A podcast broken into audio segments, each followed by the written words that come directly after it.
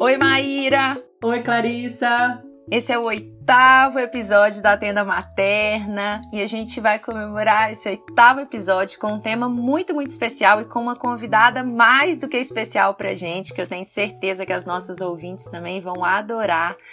É, a gente já queria trazer ela há muito tempo, então, para vocês que estão nos escutando agora, o a gente vai falar hoje nesse episódio sobre relação de irmãos e a Maíra vai contar pra gente quem vai participar desse podcast com a gente. Então, a gente está tendo o prazer aqui de receber, dessa vez, a Elisama Santos, que é escritora, é autora de dois livros, o Tudo Eu, Confissões de uma Mãe Sincera e o Reolhar, Acolhendo Quem Somos e os Filhos que Temos.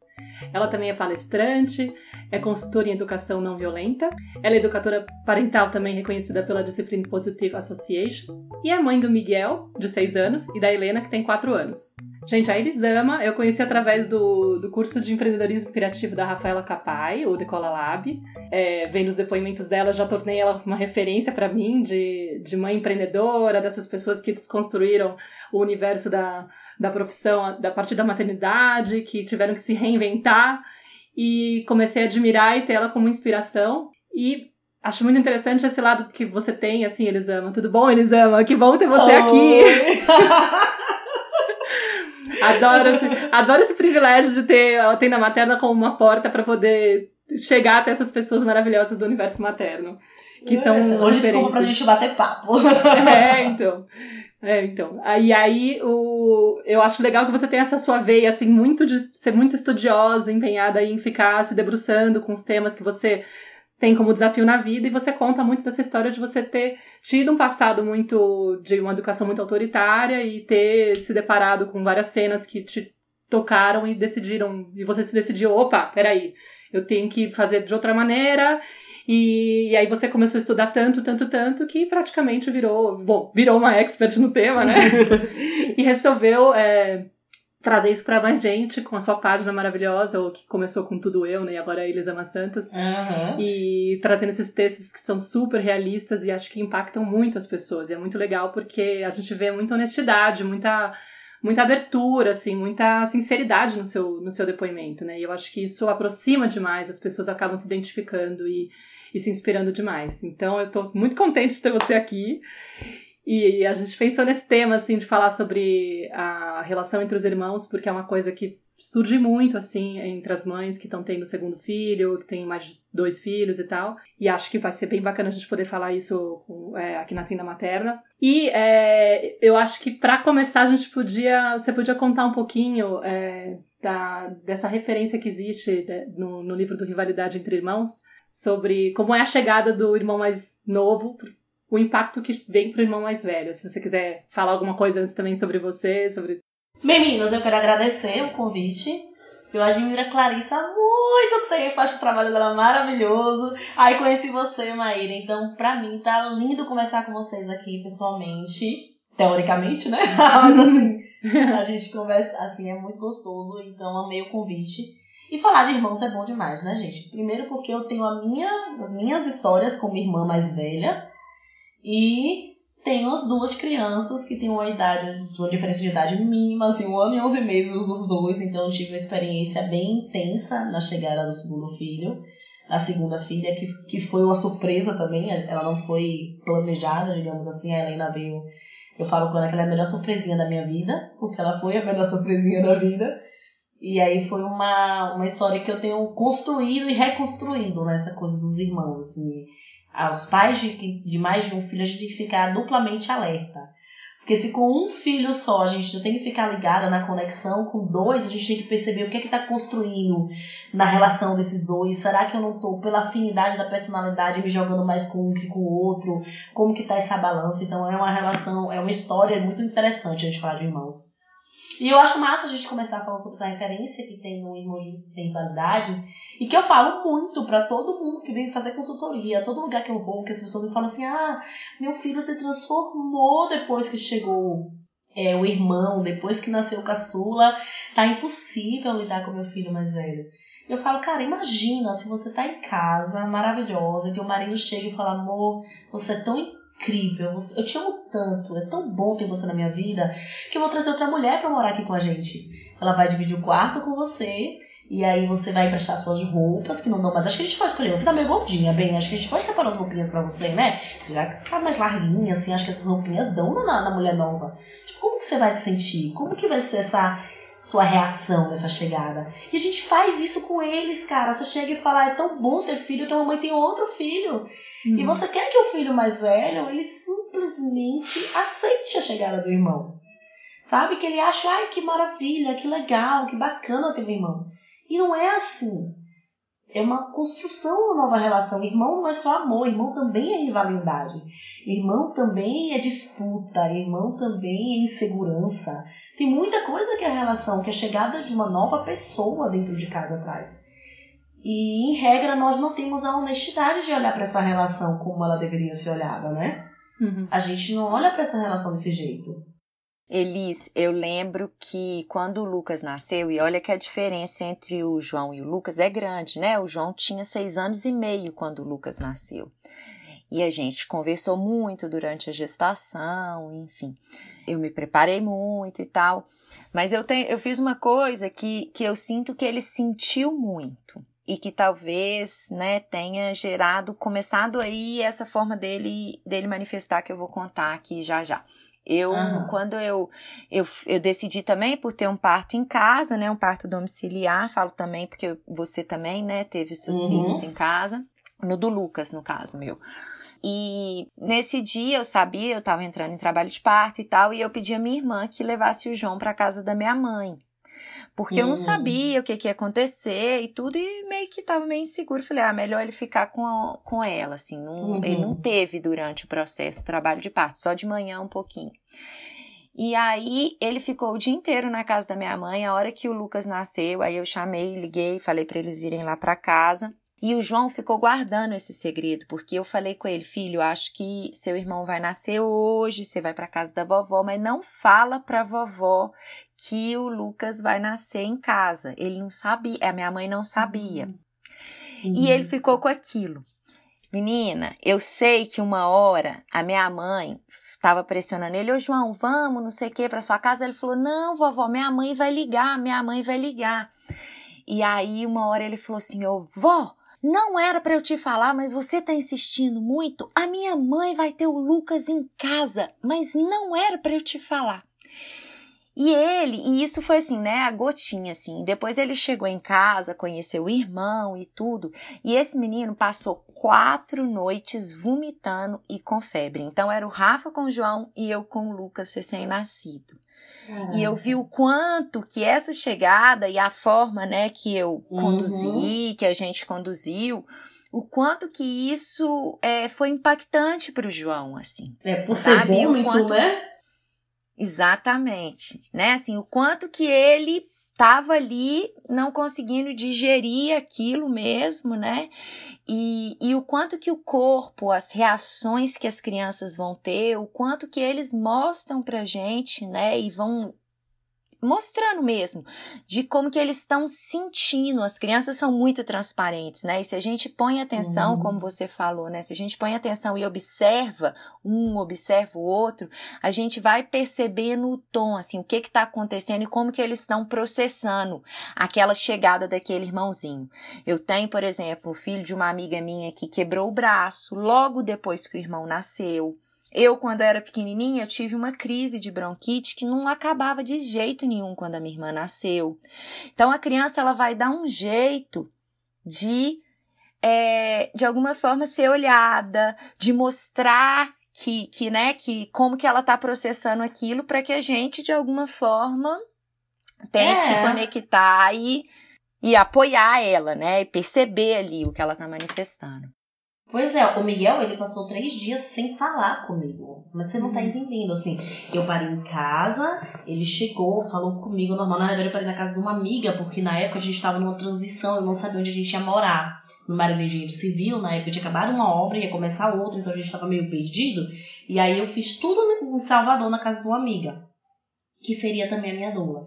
E eu tinha uma equipe perto de mim de amigas. Então, uma pegou ele, levou ele pra brincar, porque eu vi que eu tava, tava se estendendo. Então, eu falei, pega ele aqui que eu acho que eu tô com medo de gritar por causa dele, leva ele pra eu ficar mais à vontade. E aí levou ele, quando eu acabei de parir, fiz o mesmo que você. Liguei e fiz, traz ele pra cá que já nasceu. Aí meu marido foi buscar. E na hora que ele entrou, ele falou comigo, ficou olhando pra ela com uma carinha curiosa. E tudo bem. E aí a gente foi pra casa no outro dia. Quando ele percebeu que ela ia para casa com a gente, ele não falou comigo. E ele simplesmente parou e a gente passou três dias, eu chamava ele e ele não olhava para mim. E ok, se eu soubesse que seriam apenas três dias, eu não teria chorado tanto que eu chorei, porque eu não fazia ideia que seria somente três dias ele sem falar comigo. Então eu chorava o tempo inteiro. Ai, e aí ele saía de perto de mim, da frente dele, eu não chorava, né? Na hora que ele dava as costas, ai, acabei com a minha vida, o que, que eu tô fazendo? Meu filho me odeia, eu não tinha o direito de fazer isso com ele.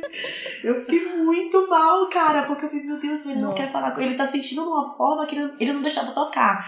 Eu não podia dar banho, eu não podia encostar nele, eu dava beijo nele dormindo.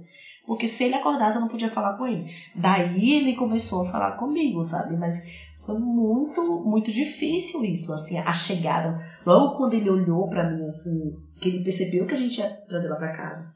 E para mim também foi muito estranho a primeira vez que eu olhei para ele. Porque na hora que ele chegou, que eu olhei pra ele, gente, eu tinha visto o Miguel, tinha duas horas. Mas na hora que ele chegou, parecia que eu tinha dois anos que eu não vi o guri. O guri tinha um ano e onze meses. É. Ele é. passou é. de bebê pra menininho em duas horas. Sabe? Eu olhei pra ele assim, é. que mão imensa, olha o tamanho do pé de Miguel. Nossa, parecia que ele tinha ficado gigantinho, sabe? Porque é. eu tinha mudado a referência. Agora eu tinha um nenenzinho, um malinho no meu colo. E aí o meu olhar para ele mudou instantaneamente. Assim, na hora que ele entrou, eu fiz meu Deus, meu filho é maior do que eu lembrava que ele era, sabe? Sim. É muito diferente e a gente precisa assumir que muda pra gente, que muda pra Sim. mãe. Mas velho muda. É. Muda, muda assim, é, muda a forma de olhar, de perceber, muda também a forma de tratar. Eu lembro que eu percebi, assim, que eu me dei conta, acho que em uma das consultas com a pediatra do Lucas, eu comecei a consulta e fui para consultar aquelas consultas de rotina na pediatra, acho que o Lucas devia estar tá com sete, oito meses, e fui para consultar com o Lucas e eu passei a consulta inteira, uma pediatra muito bacana, homeopata, a gente vai lá, fica uma hora e meia uhum. conversando. Eu passei a consulta inteira falando do João. E ela trabalhando isso comigo. Foi mais uma terapia do que qualquer outra coisa. E ela falando comigo. Eu, porque eu extremamente culpada, né? Frustrada. E ainda aconteceu que, como o Lucas adoeceu, pequenininho, e aí a gente desapareceu. Eu fiquei 21 dias internada no hospital com o Lucas. Então teve isso. E eu me senti muito culpada com relação ao João. Sabe? Então, assim, eu sentia, eu via que eu tava literalmente abandonando ele. Ele que foi filho único até seis anos e meio, então eu me sentia ah. muito culpada. E eu lembro da pediatra falando assim: Clarissa, a frustração é importante para ele também. Ele vai dar conta, você tá olhando para ele, você tá conseguindo nomear, você tá tendo alguns momentos com ele e tudo. Mas é muito desafiador a gente também tomar consciência da mudança na nossa forma de relacionar com o filho mais velho, né? E isso é importantíssimo, esse ponto que você está trazendo, né? Da gente Sim. ficar atenta à nossa maneira de tratar Sim. o mais velho. Eu, eu acho que as três. É, eu acho que os três primeiros meses de Helena foram enlouquecedores para mim, porque eu tentei continuar sendo a mesma mãe que eu era para Miguel e tentei ser para Helena a mãe que eu fui para Miguel bebê. Eu não ia conseguir ser essa mesma mãe para Miguel e não conseguiria ser a mãe que Miguel teve para Helena, sabe? E aí quando eu finalmente parei e enxerguei, peraí, o meu papel não é fazer com que Miguel não sinta a chegada da irmã. O meu papel é fazer com que ele lide com a chegada da irmã de uma maneira saudável. Não é fingir que não tá chegando. Não é fingir que não tá chegando. É que ela não chegou. É mostrar que ela chegou e que essa é a vida deles. E aí, cara, quando eu aceitei que a vida deles era uma vida de quem tinha irmãos, e que eu precisava aceitar que eu agora era essa mãe, e que isso era matemática simples, eu tinha dois filhos, mas eu só tinha dois braços um, e um colo, a minha sanidade mental melhorou muito, sabe? Uhum. Quando eu assumi isso para mim, porque foi muito difícil. Até eu assumir isso, eu quase enlouqueci. É, eu nem tinha comentado. A, a Elisama coincidiu em vários cursos comigo, inclusive o da, o da Ariana Scholesser, né? E a gente vai muito na onda da Byron Kate com, com a Ariana. Uhum. E a gente fala muito da Byron Kate aqui no podcast também. E essa coisa de aceitar a realidade, aceitar, bom, então eu tenho isso, né? O que eu faço a partir disso, ao invés de ficar brigando contra.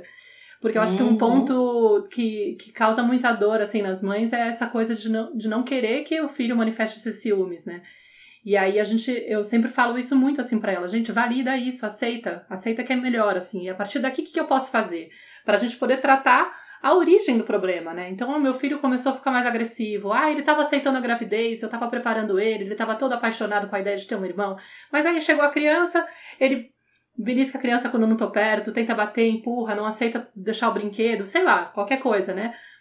E, e aí eu vejo que o desespero é muito assim, algo eu tô fazendo de errado ou alguma coisa de muito ruim tá acontecendo que meu filho tá se convertendo numa pessoa que não, que não é legal, que não é bacana. E nossa, é tão, tão difícil isso de a gente poder aceitar o lado humano, né? De ser humano, de, de ter os dois lados, de ter a tristeza e a alegria de, de tudo que a gente vivencia, né? E não querer abafar o que é o sentimento que é ruim pra simplesmente achar que se tá manifestando é porque tem algo de errado com a pessoa. E aí eu tava. é, eu não sou mãe de dois, só tenho a Nara. E, mas eu leio muito sobre os temas, né? E, e tento auxiliar essas mães que, que me buscam e tal. E, e, e essa coisa assim, a criança ela quer se sentir importante, quer se sentir pertencente, né? Ela quer se sentir aceita, amada. E quando chega esse irmão, é muito, é muito óbvio que ela se sinta ameaçada, porque o universo dela muda muito, né? Então não tem como você querer que, que ela fique só na parte da alegria. Acho que o primeiro ponto seria aceitar isso, né? E eu acho que é o pior. Sabe o que é o pior, Mar? É que ninguém fala pra criança que muda. A mania dos pais, com a melhor das intenções, cara, mas é falar pra criança assim: nada mudou, papai e mamãe continuam te amando. E a criança tá vendo que tudo dentro de casa mudou. Que a realidade tá de perna pro ar. E, e a pessoa continua insistindo pra criança que nada mudou, filho, nada mudou. Ter irmão é muito bom. Vamos ser honesta com a criança, filho.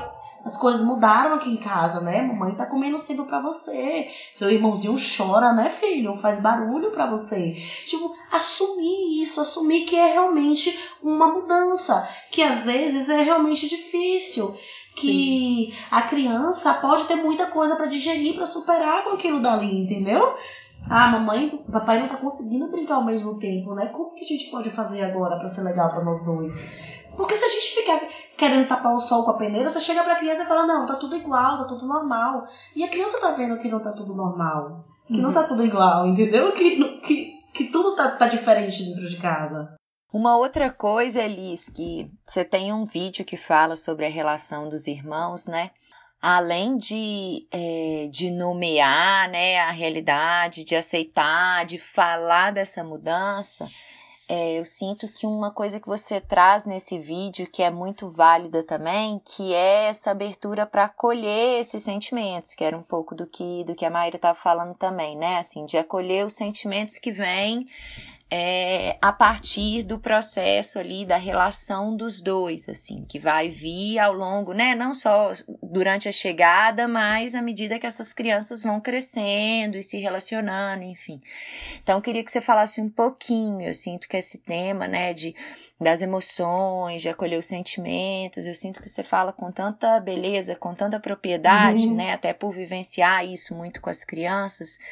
É, se você puder falar um pouquinho disso para as mães de dois, né? Como lidar com, com às vezes, com essa realidade, rivalidade, com, com ciúme, é, com as disputas, né? Porque eu sinto que tem aí uma coisa natural dos irmãos. Muitas vezes essas crianças também vão refletir uma coisa que é muito importante da gente falar e dos pais observarem é que essas disputas, essas rivalidades, esses desafios entre irmãos, eles falam de duas coisas também, né? É claro que falam dessa mudança, de toda essa adaptação que o sistema vai viver e essa organização que a gente tem que viver, mas muitas vezes essas disputas e essas rivalidades, assim, quando elas são não são tão normais, naturais, são excessivas, elas podem falar de desafios que o casal também está vivendo entre eles e que as crianças vão começar a manifestar de alguma forma. Então, assim, Sim. acho que é muito importante os pais observarem isso, né? Assim, se, se não é alguma coisa deles também. Eu acho muito interessante quando a gente fala de acolher os sentimentos que vão vir com a relação de irmãos, porque a gente não se prepara para as rivalidades que, que vão surgir. Eu lembro que quando eu engravidei, eu fiquei lendo várias coisas, e a maioria dos textos falava de como lidar com o irmão, e meio que dava a entender que o ciúme era algo que você podia evitar. E, e isso ficou meio, foi meio chocante para mim na hora que veio, porque eu fiz tudo o que todo mundo mandava, eu acolhia tudo, mas não, não tinha como evitar o ciúme. Porque, gente, é a chegada de um outro ser dentro de casa. E aí as pessoas falam assim, ah, mas ele super estava aceitando quando estava na barriga. É claro, ele não faz ideia do que é ter um irmão dentro de casa. Ele acha que em algum momento vai ter um para-brincadeira. Então, nove meses que você passou com o seu bebê na barriga tentando descobrir como que funcionava, se habituando à ideia, o teu filho não teve esses nove meses de preparação. E criança vive no presente, ela vai aprender a viver com o irmão, digerir a ideia depois que o irmão já está ali, depois que a convivência já iniciou. Não, e ela é muito concreta também, a criança, pois né? Uma é. coisa é você ver uma barriga crescendo, outra coisa é você ver um, um é. menino, um bebezinho ali chorando, Chorando. gritando, No e peito sua da mãe mamãe. o tempo inteiro ali, com ele de pendurado no colo, enfim, né? É, e perceber é muito isso. diferente. É muito diferente. No, no meu caso, que o mais velho tinha um ano e um mês quando eu descobri a gravidez, assim, na minha barriga podia ter qualquer coisa. Podia ter um cachorro, podia ter qualquer. Na cabeça dele podia vir qualquer coisa na minha barriga. Não tinha que vir necessariamente. Não sabia, não fazia ideia que era um bebê. E aí, à medida que, que essa relação ela vai, que o bebê chega e que você tem que lidar primeiro com essa reação da chegada. Ele parou de falar comigo. E que eu fui ali nomear e falar, poxa, ela fica o tempo inteiro no peito da mamãe, né, filho? E você queria que a mamãe ficasse mais perto de você. Na época ele falava, falava, mas falava pouco, ele não conseguia se organizar tanto como era depois. Mas aí ele baixava a cabeça, ele chorava, ele ficava muito sentido. E eu fui tentando lidar com aquele sentimento. E, e eu falo que os pensamentos dele estão aquele novelinho de lã.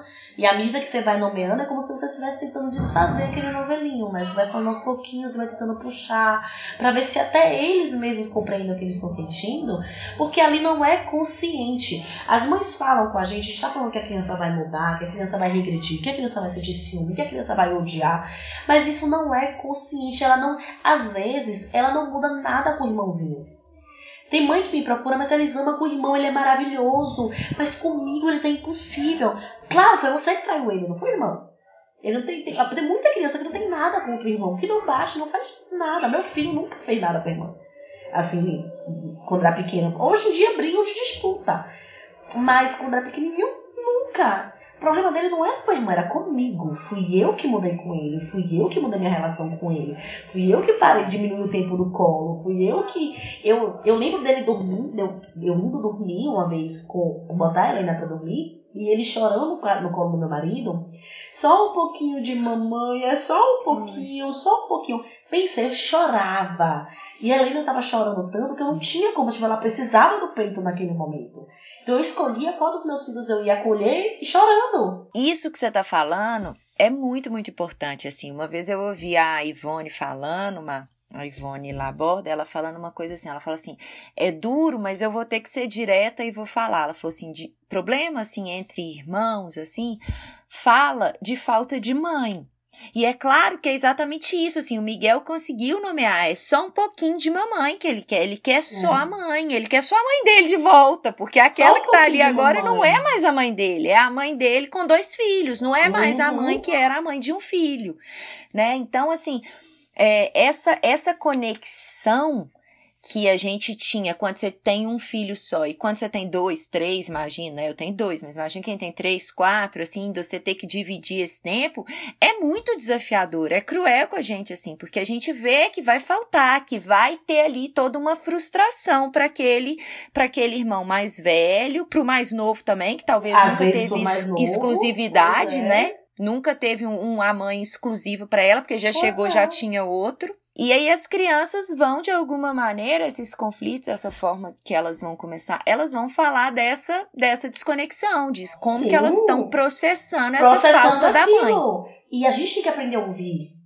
Porque nem sempre a criança vai falar como o Miguel falou, de é só um pouquinho de mamãe. Às vezes a Exatamente. criança vai falar, e antes dele falar é só um pouquinho de mamãe, ele também falou mijando no chão toda vez que eu amamentava ela. Ou subindo na minha cama pra fazer xixi quando eu amamentava ela, sabe? Ele falou de diversas formas. Ou E adoecendo, Que... Ou adoecendo. ou de várias formas. Pois é, e a gente Fica fica mais atento agressivo. de falar o que é que esse comportamento dele tá me falando. Assim, eu, eu sempre falo pra mãe de dois, o seu filho mais velho vai ficar difícil de amar. Ele vai ficar difícil de amar. Porque ele começa a pedir muita atenção e teu bebê é tão fácil de amar. Um recém-nascido é tão simples de amar. E aí você tem um bebê que já. Uma criança que já fala, que já olha pra você, que já olha, já enfia o dedo na tua cara e fala, mexendo nas suas dores. E ele fica muito difícil de amar. E a gente precisa assumir que ele tá difícil de amar porque ele tá precisando de amor, porque senão a coisa vira um, um ciclo imenso de, de, de, de mau comportamento e a gente ficando nervosa. E você olhar um momento e falar assim, eu só queria que essa criança assumisse um pouquinho pra eu ficar só com esse bebê que é tão fácil, entendeu? Se você não não tiver consciente o processo inteiro de ficar trazendo pra você que ele tá me comunicando toda a dor que ele tá sentindo com essa chegada, com essa atitude aqui, você se perde, você se perde no caos do choro do recém-nascido e das solicitações do mais velho. Porque ele vai falar com você com comportamentos inadequados. O Miguel falou sobre fazer xixi na cama. Tem criança que vai falar riscando todas as tuas paredes. Tem criança que vai falar gritando com você o tempo inteiro. Tem criança que vai falar Batendo fa- no irmão. batendo no irmão. Tem criança que vai falar batendo em você. Tem criança que vai falar chorando e só falando com voz de neném pra você o tempo inteiro. E nesse momento, em vez de você acolher e continuar dando colo, e só mostrando que a relação mudou, mas o amor ele continua, a gente faz o quê? Você já é grande, você tem que compreender, o seu irmão é bebê, o seu irmão é pequeno. E aí você vai lá e menospreza o sentimento do filho mais velho, sem acolher nada que vem dele, sabe?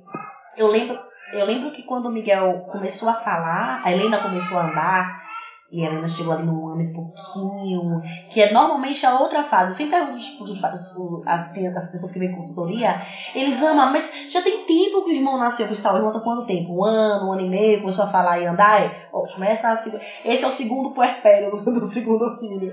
Porque na hora que, che que ele começa a andar, seu filho já se acostumou com o bebezinho, ele não se acostumou com a criança que pega os brinquedos dele, que chama mais atenção que ele em todo lugar que chega. E aí vai você lidar com uma nova adaptação dessa criança que agora chama atenção. E as pessoas são cruéis, as pessoas elas falam com o bebê e não falam com o mais velho. A- a- E a Helena, a Helena com um ano e meio, ela era a bebê mais fofa do mundo. Ela era a chefe de discussão. E o Miguel, ele sempre foi mais sério, sabe? Então as pessoas, ela chegava assim, toda gordinha, sorrindo, e as pessoas falam, ai, como ela é gostosa! E as pessoas não falavam com ele. Então ele começou a mudar e um dia ele passou uma semana batendo nela todos os dias. Por qualquer coisa. Eu fiz, nossa, mas tá. Aí eu chamei ele e fiz, ele tá sentindo demais. Tem algo de errado na relação dos dois. E aí eu chamei ele, sentei com ele e fiz, filho, às vezes é difícil ter irmão, né?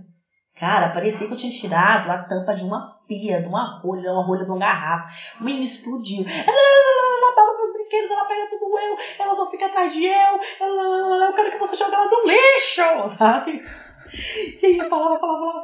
E ele tinha dois anos, três anos e pouquinho quando ele falou isso. E eu fiquei olhando pra cara dele assim. Tipo, não é fácil você ouvir seu filho mais velho falar, jogue ela no lixo, eu odeio ela, pra que, que você trouxe ela pra dentro de casa? Você faz, meu Deus do céu, o, o primeiro impulso dá vontade de falar que os nossos pais faziam, né? Não fale isso da sua irmã, um dia você vai agradecer porque você tem irmão. e aí, é. E aí eu dei aquela respirada assim, peguei aquilo, dei aquela digerida e fiz, é, filho, às vezes é muito difícil ter, irmão mesmo. Eu sinto muito que você já se sentiu assim. Eu também sentia assim com o tia Del, sabia? E aí eu comecei a dividir coisas da minha irmã. Eu falei, às vezes era assim. Mas tinha dia que era tão bom ter irmã. Acho que tem dia que é difícil e tem dia que é mais fácil. E aí a gente, eu fui acolhendo os sentimentos dele. Então, ainda tem dias que ele chega pra mim e fala. Esses dias a gente teve uma discussão. Ele chegou, ele, a, o prato preferido de Helena é arroz com feijão. E ele gosta de macarrão, de lasanha, dessas coisas, né? E aí ele, todo, ele não gosta de feijão. Todo canto que ele chega tem arroz com feijão. E aí ele chegou na casa da avó, fez um escândalo na hora do almoço. Chegou lá em casa, fez um escândalo na hora do almoço. Falei, gente, mas isso não tá normal, esse me briga, isso não é só fome. E aí eu encostei, eu fiz, filho, o que é que tá acontecendo? Abraça a mamãe, vem cá conversar com a mamãe. Na hora que eu abracei, ele começou a chorar. Todo lugar tem arroz com feijão. Por que não pode ser a minha comida predileta também? Por que tem que ser a dela? Isso tem o quê? 15 dias. Aí eu fiz, ah, meu amor, deixa a mamãe ver se eu entendi. Você acha que a gente tá fazendo a comida arroz com feijão porque é a comida predileta de Helena e que a gente tá gostando mais de Helena e querendo agradar ela do que você? É isso? Aí ele é, e aí chorou pra caramba. E aí eu fui compreender que para mim o arroz com feijão, que era o prato de todo brasileiro, para ele é o prato preferido da irmã. Tinha um significado completamente diferente do prato de todo brasileiro. Claro. E eu fui explicar e fui contextualizar a coisa, sabe? Então é muito sutil, cara. É muita atenção que pede da gente. Uhum. É. E vem dessa observação atenta, né? Da gente conseguir observar eles assim nessa sutileza. E para isso, assim, né? Eu sinto que para a gente conseguir nomear com essa com essa sabedoria, assim, né? Como você tá falando, que você percebeu o ponto e nomeou e ele se abriu e aquilo fez sentido para ele, organizou. A gente precisa de estar disponível para essas crianças. Então tem uma ferramenta, né? Que é a ferramenta de da gente ter um tempo especial com a criança né? Você ter um momento especial com essa criança, principalmente, né? Quem tem dois filhos, é, eu sinto que é extremamente curativo, tanto para um quanto para outro, dependendo da idade, né? Assim, mas no momento da chegada do irmãozinho, ter momentos especiais com o filho mais velho, assim, um momento que você realmente se entregue, se joga, assim, e tá com aquela criança, deixando ela guiar o momento, né? Ontem eu tive um momento muito muito, muito gostoso com os meninos. Eu tô. Meu marido tá viajando esses dias, tá bem intenso aqui. E aí, como eu sabia que hoje eu ia ter uma tarde bem atribulada, eu falei: não, essa tarde eu vou tirar para estar tá com eles de verdade. Ah, eu vi E aí. Vídeo. É, e aí eu, eu falei assim, vamos caminhar no bosque. E a gente foi caminhar no bosque, gente. E a gente encontrou cada surpresa no caminho, porque é um bosque, ele é assim, ó. A gente foi catar pinha pra acender a fogueira. Eu saí com eles para caminhar e tinha uns vizinhos e tal. E aí a gente rolou no chão, assim, no barranco, pulamos, tinha um monte de folha, a gente pulou e fez tão bem, acho que para todo mundo. E se você tem um momento desse com um filho que é, é como se você dissesse para ele, filho, né, com um filho, deixando ele guiar, convidando a nossa criança interior para brincar junto, para que a criança comande, né, aquele tempo que vai ter um início, um meio e fim, claro, mas você ter um momento de qualidade, de muita conexão e disponibilidade com cada criança individualmente, para que ela possa perceber assim: olha, eu tenho um lugar que é só meu no coração da minha mãe, eu tenho um tempo com a minha mãe que é só meu, independente dela ter cinco outros filhos ou dela ter outras prioridades, seja o trabalho e tal, o que quer que seja, eu tenho um momento meu e da mamãe. E isso é muito, muito importante, né? Porque a gente está falando aqui de nomear e tudo, mas eu acho que além de nomear, é importante também esse gesto, assim, que diz mais do que palavras, né? Da gente realmente estar tá ter momentos com as crianças de muita entrega e conexão profunda, assim, sabe? De se entregar e deixar eles mesmos sentirem ali na relação que eles são importantes e que eles têm um lugar que é só deles e que eles, a hora que eles precisarem, eles podem vir e, e acessar isso, né? É, e essa coisa assim, a gente tem a mania de falar, ah, mas eu te amo, eu te amo, a mamãe te ama. E o eu te amo, ele é tão raso às vezes, sabe? É tão diferente de você falar, ninguém no mundo tem esse cheirinho que a sua pele tem, e, e essa covinha que teu sorriso faz, ela é única e teu rosto fica tão lindo, filho, quando faz essa covinha. E falar, ai, é, sabe, é, ninguém mexe o bolo com a mamãe como você mexe. Eu amo quando você lê a receita do bolo pra mim. São as pequenas coisinhas, porque a criança ela se sente importante. Ela percebe que assim, aquilo quem faz é ela. Porque a gente tem a mania de falar eu te amo, eu amo os dois igual, a gente não ama ninguém igual. Isso é uma mentira imensa, a gente não ama ninguém igual, a gente não se relaciona igual com todo mundo. O que a criança precisa entender não é que você ama menos o irmão dela, o que ela precisa entender é que o lugar dela é dela. E quando você cria essa relação de dizer para ela que ela é ela e que ninguém no mundo vai fazer nada como ela faz, ela se sente mais especial. E às vezes a gente esquece isso. Eu tenho uma história de duas clientes, uma cliente e uma amiga. A primeira cliente, ela, ela recebeu o bebê e a gente começou a ter consultoria porque o caçula, tá, o mais velho, tava, tinha se transformado em outra criança. E aí ela melhorou com ele, tudo deu certo. E depois o caçula, o, mais, o caçula ficou doente e ficou internado. E aí o mais velho, obviamente, mudou completamente o comportamento de novo. E a gente teve uma consulta e eu falei, como é que estão as coisas? Ah, Elisa, ele tá difícil, e vocês estão brigando muito mais com ele, né? Ela, nossa, a gente tá muito nervoso com ele, etc e tal. E eu falei, a gente precisa fazer alguma coisa para ele se sentir mais amado. E aí acabou que a gente surgiu na conversa uma ideia de fazer uma festinha para comemorar porque ele existia. Porque eles estavam assim, tava uma fase bem complicada e ela queria fazer algo bem marcante para ele, algo que gostasse. Óbvio, a festinha foi só ela e o pai, fez um bolinho daqueles com furinho no meio mesmo. Mas era para ele se sentir especial e porque. E colaram várias coisas que eles faziam juntos e tiraram fotos, enfeitaram a parede do quarto. Então, assim, ela me falou, Elisama, você não tem noção da felicidade que ele ficou de ter arrumado essa festinha para comemorar porque ele existe. Porque não era aniversário, não era nada, mas ele tava com um buraco emocional tão grande que ele precisava de algo grande também para começar a aquecer aquele coração dele, sabe? E a outra história de uma amiga, que ela tem três filhos, e a mais velha, na época, começou a ficar reclamona o tempo inteiro. Assim, ela tinha, tinha um menino, um caçula de dois anos, o do meio de quatro e a mais velha com oito, e aí a mais velha era aquela criança que reclamava da hora que acordava, da hora que ia dormir. Ela fez, Elisama, eu, eu não sei, ela, ela é difícil, eu tento me aproximar, mas ela é muito difícil. E fez, como que você tem tentado se aproximar dela? Será que não está na hora de você atualizar o sistema e enxergar que ela precisa de uma aproximação diferente da que o de dois e de quatro anos precisa, que ela já tem oito anos, que você precisa de um dia diferente com ela? O que é que ela gosta de fazer?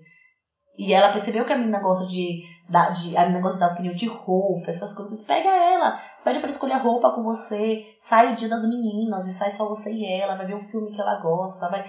E ela falou, ela fez o dia inteiro, depois ela me ligou e fez Elis, tem 24 horas que eu não ouço uma reclamação aqui dentro de casa. Então essa coisa de, de tudo que eles precisam é essa conexão, sabe? Sentir que é. eles são importantes, que eles são especiais, que a chegada do irmão não abalou isso. Porque às vezes eles parecem não precisar do pai e da mãe. E aí você vai se ocupando com os outros. Eu não sei se vocês já vocês assistiram This Is Us. É uma série incrível. Gente, assistam. É maravilhosa. E ela fala, é, fala da relação de. É uma família, são três irmãos. E chega um momento que o mais velho gera, tem vícios com álcool, etc e tal, e na terapia resolve juntar a família inteira meio que pra ele botar pra fora tudo que ele guardava. E aí, numa cena, ele fala assim: Eu nunca tive ninguém na família, eu era sozinho, porque um era, era adotivo e a mãe super protegia, a menina, o pai super protegia e ele se sentia desprotegido. E aí ele falou: Mãe, você nunca ligou para mim. E a mãe teve todos os irmãos: Não, não é isso, você tá inventando história. E a mãe fala: Não, é impressão sua. Aí ele assuma que você não tinha. E chega um determinado momento que ele fala tanto que a mãe fala: ele era mais fácil do que você. Você reclamava o tempo inteiro, sabe? E aí é a hora que ele para, assim, que a mãe começa a assumir. Ele era uma criança mais fácil, eu pegar ficava mais realmente com seu irmão. E, e a cena para mim ela é tão marcante porque sempre tem uma criança que é mais fácil. Se a gente se deixar ir pela criança mais fácil, sua relação com o outro filho ela vai desmoronar. Não dá para você comparar os dois filhos, olhar, olhar aquelas duas crianças e falar assim: ah, ah, mas ele podia ser igual à irmã, porque a irmã é tão fácil de lidar. Ok, ele podia ser igual à irmã, mas nenhuma criança merece uma mãe que gosta mais de lidar com o filho do que no outro. Então, se você se toca que com um tá mais fácil, alguma coisa você tem que fazer para melhorar a sua relação com o outro. Porque teu filho mais velho, ele não vai para uma livraria comprar um livro de como você me relacionar melhor com a minha mãe. É você que tem que parar e olhar, ok, eu tenho uma tendência de dar mais atenção a ela porque ela é mais fácil. Então eu preciso me esforçar para dar atenção a ele, sabe? A consciência o tempo inteiro de você se perceber na relação com honestidade. De você se perceber, porque muito provavelmente essa mãe, por exemplo, da, da série, ela nunca tinha parado para observar que aquele era mais fácil, é por isso que ela tanto grudava nele. E se a gente tem a consciência, a gente não vai se deixar levar por esse meu filho é mais fácil, eu realmente vou grudar nele. Porque quem tem irmão sabe que a preferência, ela sempre vai existir. Claro. Assim, nas relações. Você vê, eu lembro da minha irmã, minha irmã era bem magrinha e pequenininha, e eu sempre fui grandona. Então, o que é que a minha mãe fazia? Ela minha irmã me pirraçava, aí a minha mãe pegava a minha irmã, na hora que ela via que eu tava gritando, aí botava a minha irmã atrás da perna dela e fazia: Não faça isso com sua irmã, ela é pequenininha, ela é magrinha, ela não aguenta o tapa seu. Enquanto ela falava, a minha irmã saía assim por trás dela e fazia careta pra mim. E a minha mãe não via que ela tava me olhando e fazendo careta pra mim, assim, sabe? Tipo, ah, ah, tipo, ela tá me defendendo e não defende você. E eu cresci muito com essa sensação de que ela era protegida da minha mãe, que eu nunca seria. E a minha irmã era pequenininha, era frágilzinha, era magrinha. E a Elisama é grandona, a Elisama não precisa de mim. A Elisama dá conta de tudo sozinha, a Elisama é fortuna. Mas aquele era o meu tudo jeito. Tudo eu, né? Exatamente. Mas aquele era o meu jeito de, de, dizer para mim mesma que eu não sentia falta daquela proteção que ela dava pra caçula. Então é uma uhum. relação. Gente, é muita atenção que a relação de irmãos pede da gente. É, esse é, é um tema atenção. bastante relevante também, né? De pensar nos rótulos que podem surgir quando a gente está comparando um filho com o outro. Eu tenho experiência como irmã de dois. Uhum. Eu era a boazinha que não dava trabalho, a mais responsável, e acho que às vezes eu ficava nesse papel de ficar cuidando para que, para que os outros não atrapalhassem tanto a vida dos meus pais. Como vocês conseguem fazer essas coisas, essas travessuras todas? Tipo, eu julgava muito, né? E, e, é um lugar muito duro, porque você cresce também sem poder expressar o lado travesso, por exemplo, eu não tenho essa coisa de me jogar e não pensar em nada. Eu tenho muita dificuldade de conectar com a criança brincalhona, porque eu era sempre a garotinha comportada, responsável, que não dava trabalho. Mas não sei até que ponto era uma característica ou era uma coisa nomeada, entendeu? Então não sei, de repente Nossa. podiam falar um pouco dessa desse desafio também que deve ser não, não cair nesse lugar, porque deve ser muito fácil cair na comparação. Gente, é muito fácil cair na comparação. É muito fácil, é muito tentador. Sem que você perceba, você já tá olhando e pensando, nossa, mas ele bem que podia ser igual a ela, meu Deus, nossa, mas bem que podia ser assim, sabe? Uhum. Você já tá ali porque tem um filho que te exige mais. Eu tô lendo um livro, é, eu não me lembro o nome, se é Pais e Mães Conscientes, eu não lembro. ela, fala de, ela fala de dois filhos que ela tem dois, que é de uma mãe que ela atendia que tinha dois filhos, que um era aquela criança, ou tinha crescido e tinha virado aquele homem que faz esportes, que é maravilhoso, que trabalha, e o outro era riponga, não queria trabalhar, não queria estudar. E ela falando que a mãe era uma mãe muito consciente, e ela começava, ela falava assim, como eu agradeço a Deus, ao universo, a vida desse riponga, porque é ele quem me faz perceber que eu não sou perfeita. Porque se eu tivesse só o mais velho, eu seria muito arrogante. Eu ia achar que eu, que eu fiz tudo muito certo, que, sabe? E eu falo assim, cara, o meu filho mais velho é essa criança que ele me faz acordar, assim, me dá aquele sacode de falar, ó, oh, não é Ainda assim. falta trabalhar sabe? isso, hein? É, ele tem aquele. Ele é o que traz mais o espelho para mim, assim. E seria muito fácil ir pra caçula sempre, sabe? Porque é a que nunca desafia. É quando eu falo, não, faz tudo bem, mamãe, sabe? É, mas é o Miguel você fala que é mais parecido com você também, né? Que ele é mais ele... da raiva, o Miguel. Sim, sim, ele é muito parecido comigo, muito. e, e é isso, aí seria muito mais fácil ir pro, pro lado mais, sabe? Mais calmo. E não, e a, e a vida vai te, vai te sacudindo pra esse, esse lugar e você lembrar que nenhum dos dois é uma coisa só ela também não é só a boazinha, que de vez em quando ela dá o, dela, e que ele também é uma criança maravilhosa, e que se eu ficar só aprisionando ele no rótulo do menino que é chato, que reclama das coisas, que é mais briguento, ele vai se tornar cada vez mais isso. E na relação de irmãos, a gente tem essa tendência de aprisionar e de aprisionar em papéis antagônicos, de aprisionar em papéis que, que, se, que são, se contradizem um do outro, sabe? Ah, um gosta de desenhar, ele é o desenhista da família, e a outra gosta de desenhar, ah, filha, você não desenha tão bem, porque você não vai, sei lá, cantar, sabe? Tipo, esse papel de desenhista a gente tá ocupado na família, você não desenha tão bem quanto seu irmão. Você tem que observar isso e ficar atento o tempo inteiro se você não tá cortando um pouquinho da personalidade de um pra poder. Porque você tá comparando com o outro, sabe? É. Nossa, pede muito de, de atenção. Principalmente quando nessa coisa do rótulo que você está falando. Porque se a gente se deixar levar, a gente compara e rotula. E a, e a preferência, ela acaba aparecendo de várias formas. Não, não faça barulho para o seu irmão não acordar. Se seu irmão acordar, não vou poder brincar com você, que eu vou ter que ficar com ele. Como que você acha que a criança vai sentir diante disso, sabe? Como que ela vai reagir? Você sabe que se o bebê acordar, eu não posso brincar com você. Tipo, oi? Você consegue perceber o quanto que você tá, de certa forma, falando o sono do seu irmão é mais importante que a nossa brincadeira e quando ele tá acordado eu preciso ficar com ele, não com você. E a gente esquece como que a criança recebe tudo que a gente fala, as nossas interações. Sua irmã já comeu tudo, tá vendo só? Você não comeu ainda. Você já viu sua irmã falar comigo nesse tom? Olha como sua irmã fala, olha como você fala. E você observar, sabe? Uma outra coisa, Maíra e, e, e Clarissa, que, que eu, eu vivi como filha mais velha, era que eu era responsável por tudo que acontecia com meu irmão. Ou com a minha irmã. Tudo. Tudo. Se a minha irmã caísse e eu estivesse na varanda e ela estivesse no quintal de casa, por que você não olhou sua irmã? E aí eu percebo dos filhos dos pais já chegarem brigando com o filho mais velho. Eles já chegam, tipo, tá o mais velho e o, o caçula. O caçula chorou, já chega brigando com o mais velho. Não sabe o que aconteceu, não sabe nada, assim. Você já chega gritando com o mais velho, assim, que. É, é você chega brigando com ele, você devia ter olhado. O que que aconteceu? Não sei quemzinho. E você olha, e às vezes ele não fez nada, sabe? Uma mãe tava falando comigo, uma cliente, que ela chegou no quarto, na sala, caçula chorando, a caçula chorando muito. E aí ela já chegou brigando com o irmão, achando que tinha sido o irmão que tinha feito alguma coisa. E aí ela brigou com ele, depois aí disse que na hora que ele conseguiu falar, aí ele falou com a mãe assim: Mas mamãe, ela caiu eu tentei segurar e eu não consegui. Ela segurou não sei o que e caiu e eu não consegui. E aí a mãe, ela disse que na hora que se sentiu tão culpada, sabe, de não ter nem dado a oportunidade dele falar que, que o que é que aconteceu.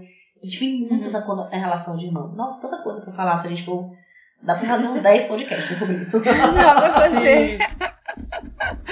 Não, dá pra gente ficar aqui conversando horrores. Essa coisa do rótulo, assim, eu tava pensando, assim, é tanta coisa para falar, né? Porque, na verdade, eu acho que só isso que você falou, né? De irmã mais velha, eu também sou irmã mais velha. E você é mais velha, Mar? Sou do meio. Ah, faz sentido você ser a boazinha. Muito sentido. Como? Faz sentido? Você sabe que pois faz muito é. sentido você ser a boazinha, não sabe? Porque você é, é não meio. sei.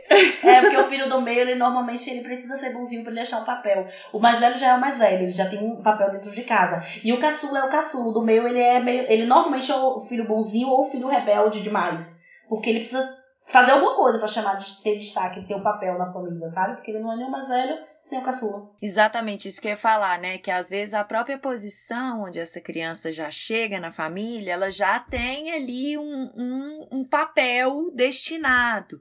E quanto mais atento a gente está a isso, né?